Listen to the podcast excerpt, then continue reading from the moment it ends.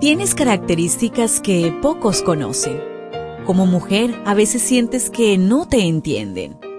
Felizmente existe la devoción matutina para damas. Porque no hay nada oculto para aquel que te creó. Bienvenida.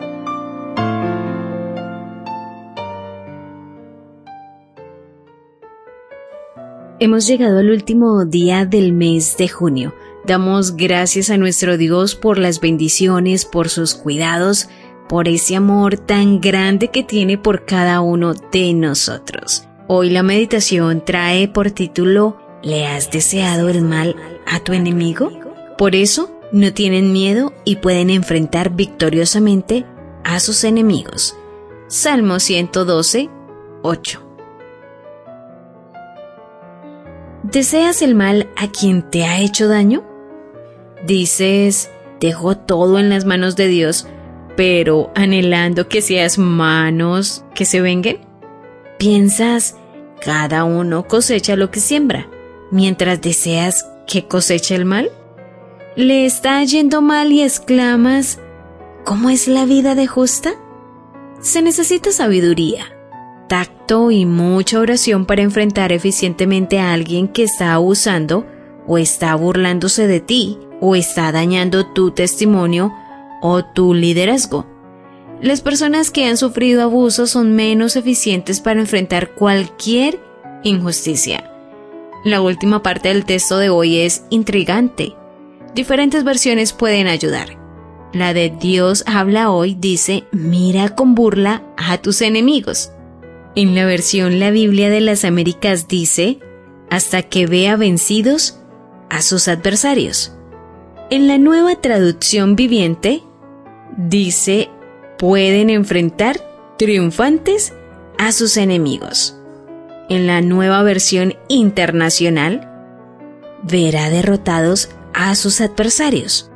En la versión La Biblia, la palabra de Dios para todos, dice podrá vencer a sus enemigos. En la Reina Valera contemporánea, dice llegará a ver la caída de sus enemigos. Y en la traducción en lenguaje actual, mira con aire de triunfo a todos sus enemigos. ¿Cómo armoniza esto con las siguientes declaraciones? En el libro Mente, Carácter y Personalidad, tomo 2, páginas 171 y 172 dice, todo acto de injusticia que contribuya a abreviar la vida, al espíritu de odio y de venganza, o a abrigar cualquier pasión que se traduzca en hechos perjudiciales para nuestros semejantes, o que nos lleve siquiera a desearles mal, pues todo aquel que odia a su hermano es homicida. Es en mayor o menor grado una violación al sexto mandamiento. Y en la página 169 encontramos lo siguiente.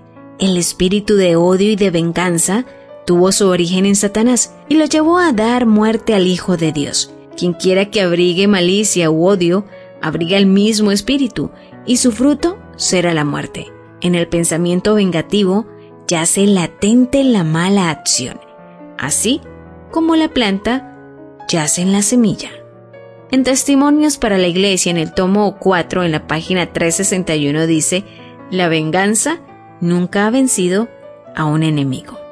Y en el libro Mente, Carácter y Personalidad, en el tomo 2, en la página 171, dice la ley de Dios toma en cuenta los celos, la envidia, el odio, la malignidad, la venganza, la concupiscencia y la ambición que agitan el alma, pero que no han hallado expresión en acciones externas porque ha faltado la oportunidad, aunque no la voluntad y se demandará cuenta de esas emociones pecaminosas en el día cuando Dios traerá toda obra a juicio juntamente con toda cosa encubierta, sea buena o sea mala.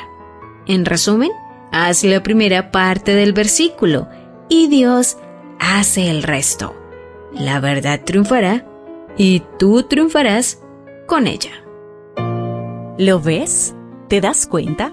Tu creador tiene el manual perfecto de tu estructura femenina. La devoción matutina para damas vuelve mañana. Gracias a Canaan Seventh day Adventist Church and DR Ministries.